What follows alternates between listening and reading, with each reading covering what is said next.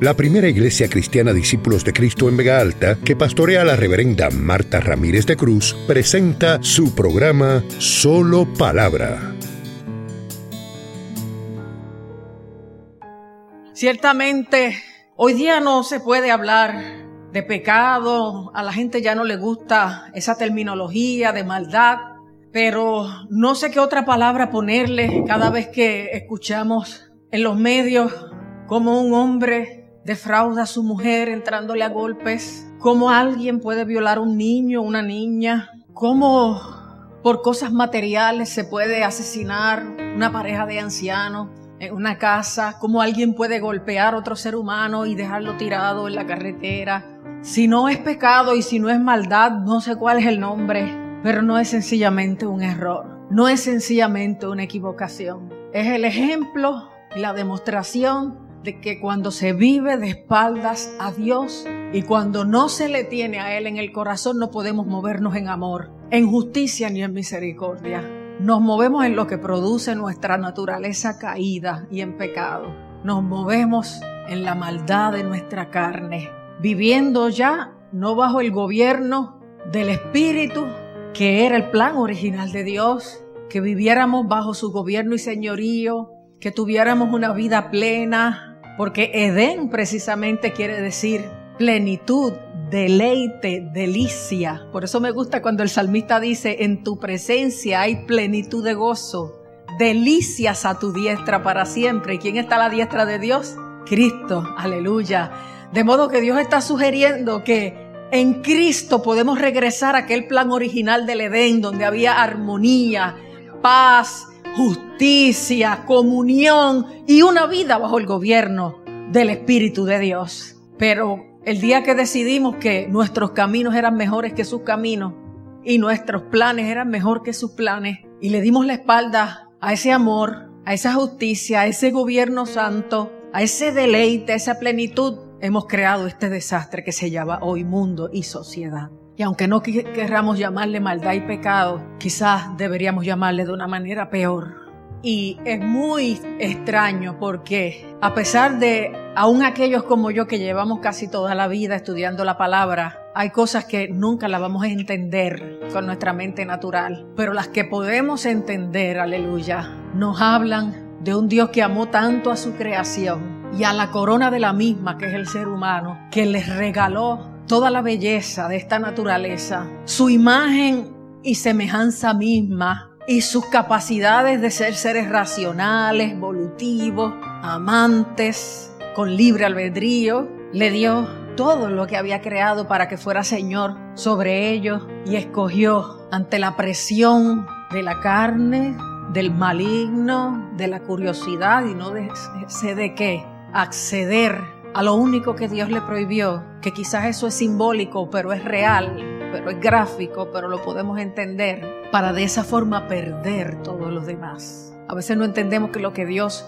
nos prohíbe es porque nos va a dañar. Dios no nos prohíbe nada que sea deleitoso y bueno a corto y a largo plazo. Lo que nos prohíbe es aquello que nos va a destruir. Y no solo temporalmente, sino eternamente como nos ha destruido el pecado. Hay que tomar en serio el pecado. Hay que tomar en serio sus consecuencias temporales y eternas para con la iluminación y redargución del Espíritu Santo huir de él. Es tan serio el pecado que le costó a Dios la vida de su Hijo. No había otra ofrenda suficiente. No dio las galaxias por nuestra salvación. Nada era suficiente porque tenía que ser una ofrenda santa, escogida, capaz de vivir en el plan original, aún en esta carne, en este mundo, capaz de obedecer, capaz de amar, capaz de ser justo, capaz de encarnar la misericordia, la gracia y la verdad. Y es como dijo Juan, aquella luz verdadera venía a este mundo, porque estábamos en tinieblas. En el mundo estuvo y el mundo por él fue hecho, pero el mundo no le conoció. A lo suyo vino y los suyos no les recibieron, más a todos los que le recibieron. A los que creen en su nombre les dio potestad, que es un derecho legal, de ser hechos hijos de Dios, los cuales no son engendrados de sangre, ni de voluntad de carne, ni de voluntad de varón, sino de Dios porque aquel verbo fue hecho carne y habitó entre nosotros. y vimos su gloria, gloria como del unigénito del Padre, lleno de gracia y de verdad.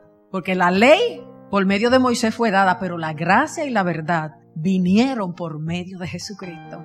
A Dios nadie le conoció jamás. El unigénito Hijo que está en el seno del Padre, Él le ha dado a conocer. A eso vino Cristo, a cargar sobre Él el pecado de toda la humanidad. Por eso es que Isaías 63 dice, en toda angustia de ellos, Él fue angustiado y el ángel de su faz los salvó. ¿Te puedes imaginar, aunque no te lo puedes imaginar, que un alma limpia, pura, perfecta, que logró viviendo en este mundo de pecado y estando en esta carne con consuficiencia, vivir en obediencia. ¿Tú te imaginas tener sobre él el dolor, la suciedad del pecado de la humanidad, la angustia que éste produce, la culpa que éste genera, las enfermedades que somatiza, las ataduras y esclavitudes que produce? Tener sobre un ser humano todo eso es espantoso. Pero él quiso venir, Dios quiso ofrendarlo y Dios necesitaba quitar del medio lo que nos separaba de Él y es ese pecado. Ese pecado que no es necesariamente nuestra culpa ni responsabilidad el de Adán y Eva, pero sí el nuestro.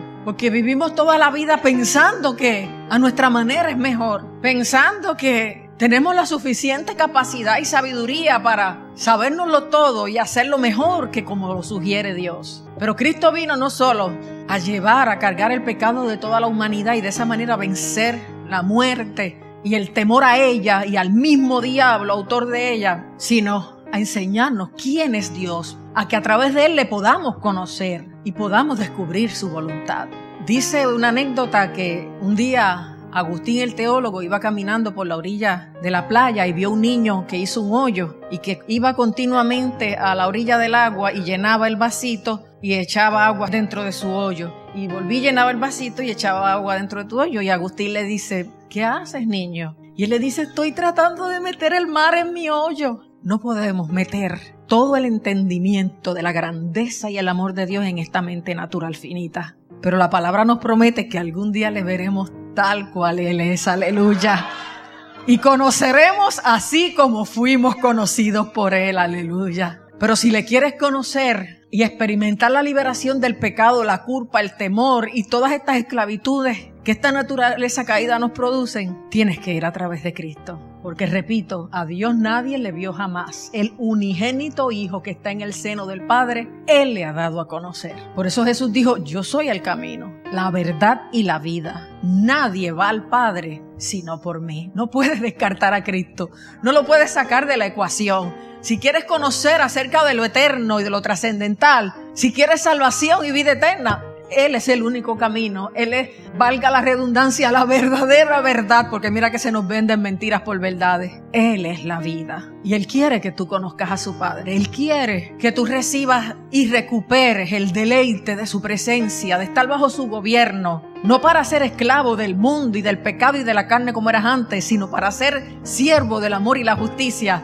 Pero algo que nace voluntariamente porque cuando tú eres arropado por el amor de Dios, no tienes otra cosa que derretirte, que entregarte, que buscar como me pasa a mí desesperadamente. ¿Qué te doy, Señor? ¿Qué te doy? ¿Qué te doy? Te he dado mi vida, te he dado mi fuerza, te he dado mi juventud, te estoy dando mi adultez, te daré mi vejez. ¿Qué te doy? Porque su amor me cautiva, me embeleza, me mete el cielo al corazón, me sustituye la paz por mi angustia, aleluya, me sustituye la seguridad por mi temor, me hace libre de la culpa, aleluya, me da esperanza. Y todos los días entro en ese proceso, porque todos los días se asoman tantas cosas al alma y la mente y el corazón de cada ser humano. Y para eso está Cristo. Por eso nos dijo, estaré con vosotros todos los días, hasta el fin. No me voy de tu lado para que tú no olvides, como te dije en la Santa Cena final. Haz esto en memoria de mí, haz esto para que recuerdes que te amé tanto que di mi vida por ti, que te prometí estar contigo todos los días hasta el fin. No te olvides de que estoy contigo. No temas porque estoy contigo. No desmayes porque yo soy tu Dios que te esfuerzo. Siempre te ayudaré. Siempre te sustentaré con la diestra de mi justicia. Dios quiere que le conozca, pero lo único que Dios quiere, y llevo un mes meditando en esto, es que yo busque la forma de que entiendas que a través de Cristo es que le puedes conocer. Conocer la vida, conocer la paz, conocer el amor, conocer la libertad, conocer la esperanza, solo a través de Él. Porque todo fracasó y aún la ley fue nuestro guiador, nuestro cuidador, nuestro ayo para llevarnos a Cristo. Pero no podía revelarnos del todo quién era Dios. Por eso Dios, habiendo hablado muchas veces y de muchas maneras en otro tiempo a los padres por los profetas, en estos postreros días que comenzaron desde que vino Cristo, nos ha hablado por el Hijo, a quien constituyó heredero de todo y por quien asimismo hizo el universo, el cual sustenta todas las cosas con la palabra de su poder, habiendo efectuado la purificación de nuestros pecados mediante sí mismo, recibiendo un nombre que es superior a todo otro nombre, por cuanto Él mismo es superior a todas las demás cosas. Dios nos está hablando a través del Hijo.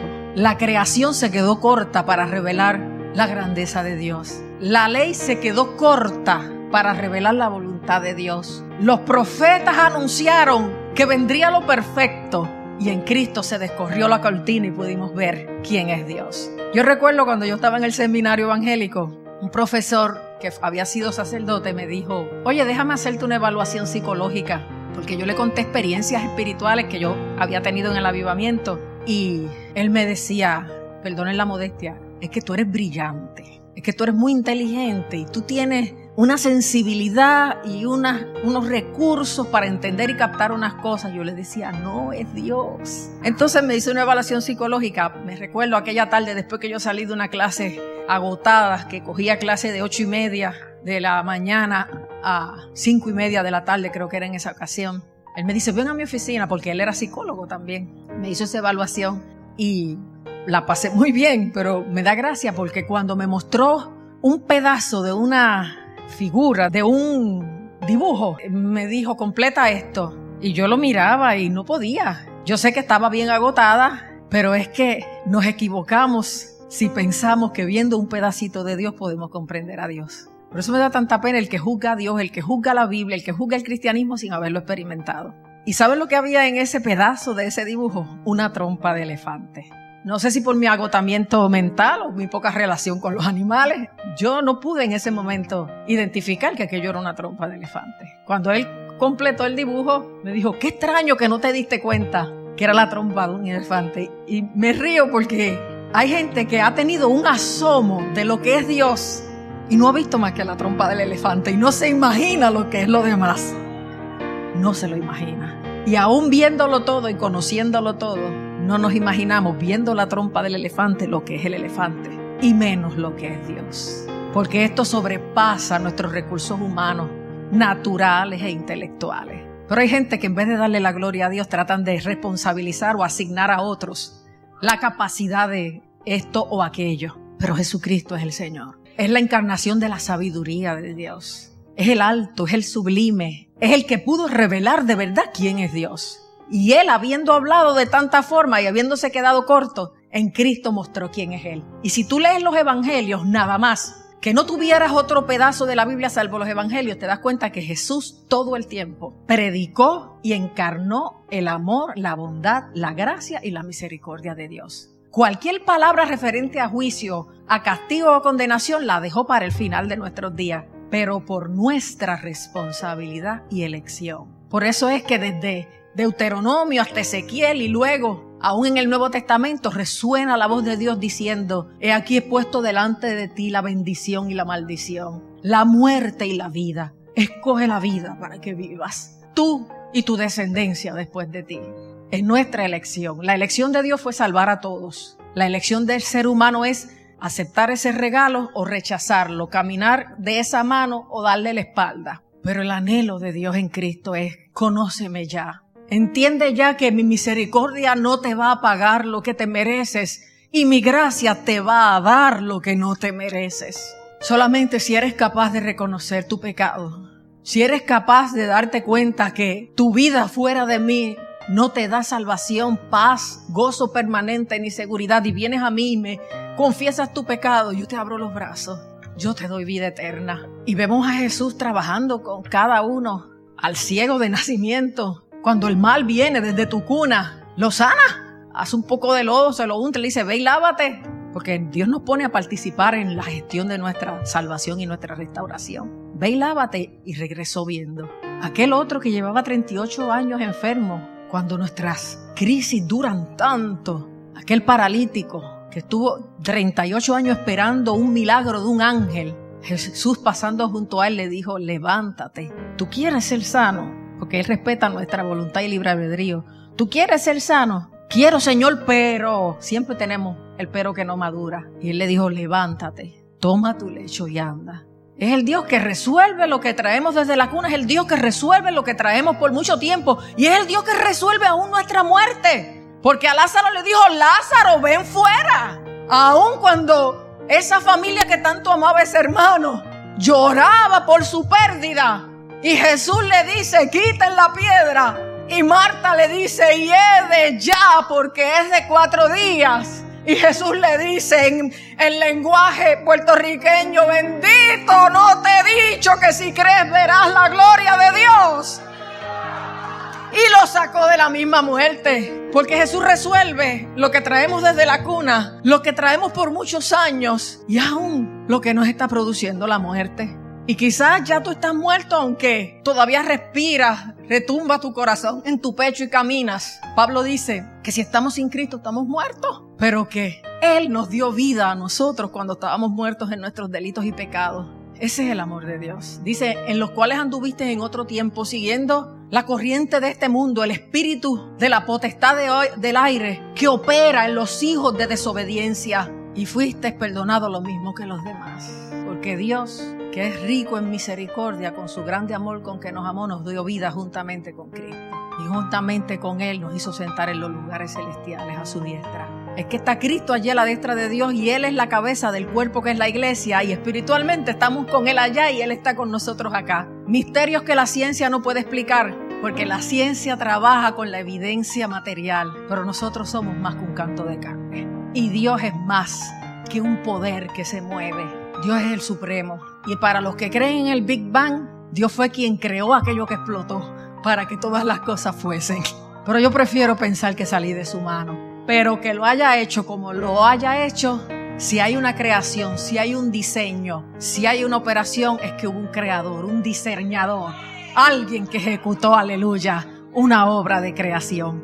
Por eso la posmodernidad se ha montado sobre el agnosticismo, no el gnosticismo, no lo confunda, el agnosticismo que dice que no tenemos la suficiente evidencia para confirmar que Dios existe, que Dios es. Pero cada vez que yo invoco el nombre de Dios y vuelvo a ver la luz y recupero la cordura y renacen nuevas fuerzas y escucho la voz de Dios guiándome, y el desmayo se convierte en fortaleza y la desesperanza en consuelo y en perdón. Tengo que decir que Dios existe, que Él es real. Aleluya. Yo me pregunto cómo prueban los que necesitan la evidencia material la existencia del aire que no se ve, de la electricidad.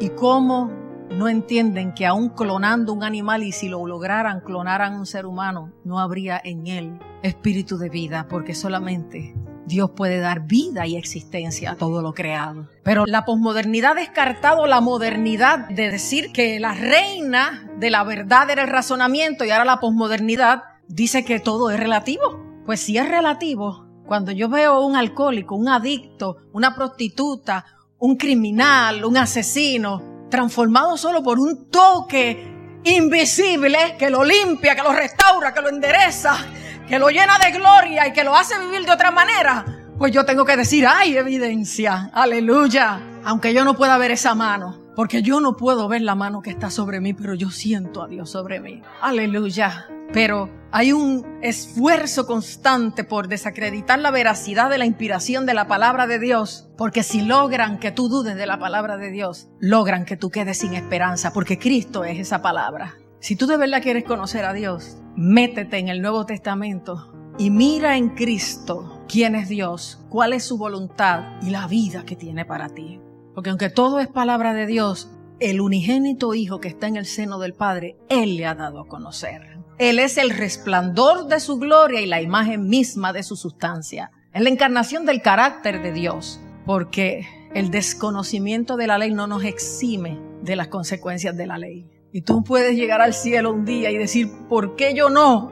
Si yo no sabía cuando hay Biblias hasta en los supermercados a 1,99, a 3 dólares, si es que tienes hambre y sed de Dios, de justicia, de vida.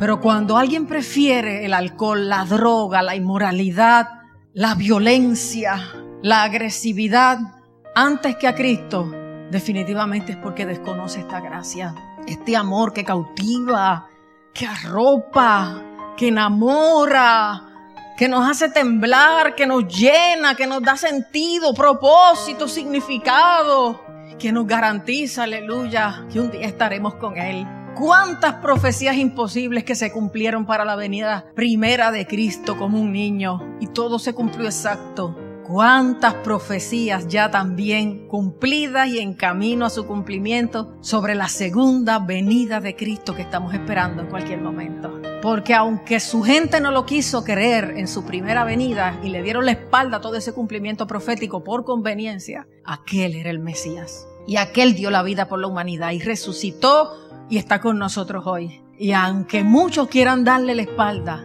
a la evidencia profética cumplida hoy día, al punto que cosas que antes se ridiculizaban, como el sello de la bestia, mire que ponerle una marca en un, en una mano o en la frente, como habla el libro de Apocalipsis, de eso se burlaban cuando yo era una jovencita. Y ya en Europa y en tantos sitios se está usando y se está pensando usarlo también en los Estados Unidos. Cosas de las que se burlaban antes que eran imposibles que ocurrieran, están ocurriendo hoy. Y si conocieras la Biblia, sabrías cuántas profecías acerca de el inminente regreso de Cristo están cumplidas. Es que no falta nada, falta que tú le conozcas.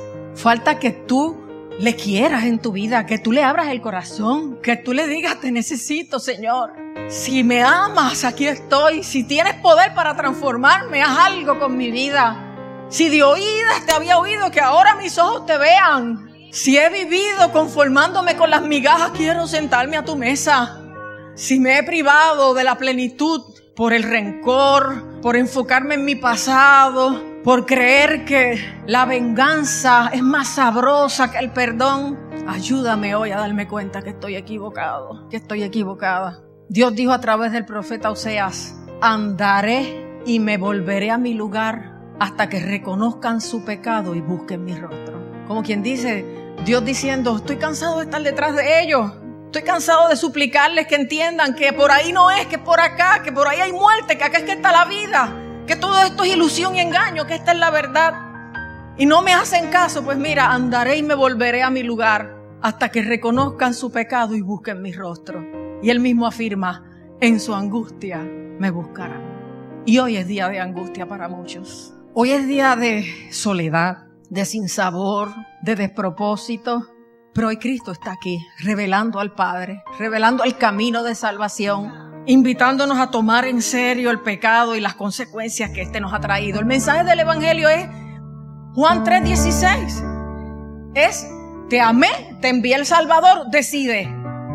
Porque de tal manera amó Dios al mundo que dio a su Hijo unigénito para que todo aquel que en Él cree sin acepción de personas, para que todo aquel que en Él cree no se pierda.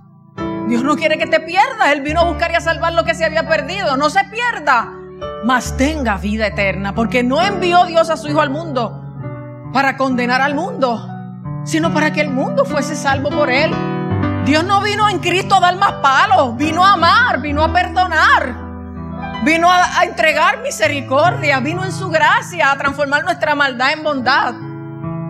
Pero esta es la condenación, dice Juan, que la luz vino al mundo. Aquella luz verdadera que dijimos ahorita, que vino a este mundo. Pero esta es la condenación, que la luz vino al mundo y los hombres amaron más las tinieblas que la luz. Porque sus obras eran malas. Así que Dios nos amó. En Cristo nos regaló salvación y vida eterna. Pero a veces queremos más la condenación. Estamos tan enamorados de nosotros mismos y de nuestros pecados, de nuestra manera de vivir, obviamente, porque ignoramos la plenitud y el deleite y la paz que hay en su presencia. Que caemos bajo el engaño de las tinieblas y vivimos en una mentira. y no venimos a Cristo. Y en vez de salvación tenemos condenación por elección, por decisión propia. Por eso es que como te dije ahorita, desde Deuteronomio hasta Ezequiel y aún en el Nuevo Testamento, Dios te dice, he puesto delante de ti la bendición y la maldición, la vida y la muerte. Escoge la vida para que vivas, tú y tu descendencia después de ti. ¿Qué tú escoges hoy? ¿Escoges vivir bajo el miedo